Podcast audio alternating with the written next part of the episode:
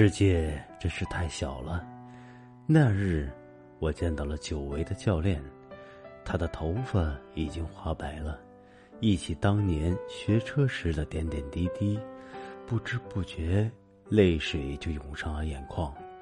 而教练也轻轻的叹了一口气，用一种“你长大了”的眼神看着我，淡淡的说道：“哎，你出师已经十年了。”遥想当年，你刚出道，整个一马路杀手，现在呀，十年过去了，你已经是个职业杀手了。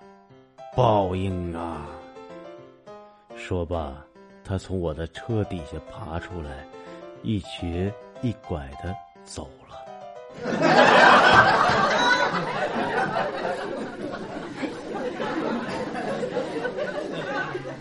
Jesus.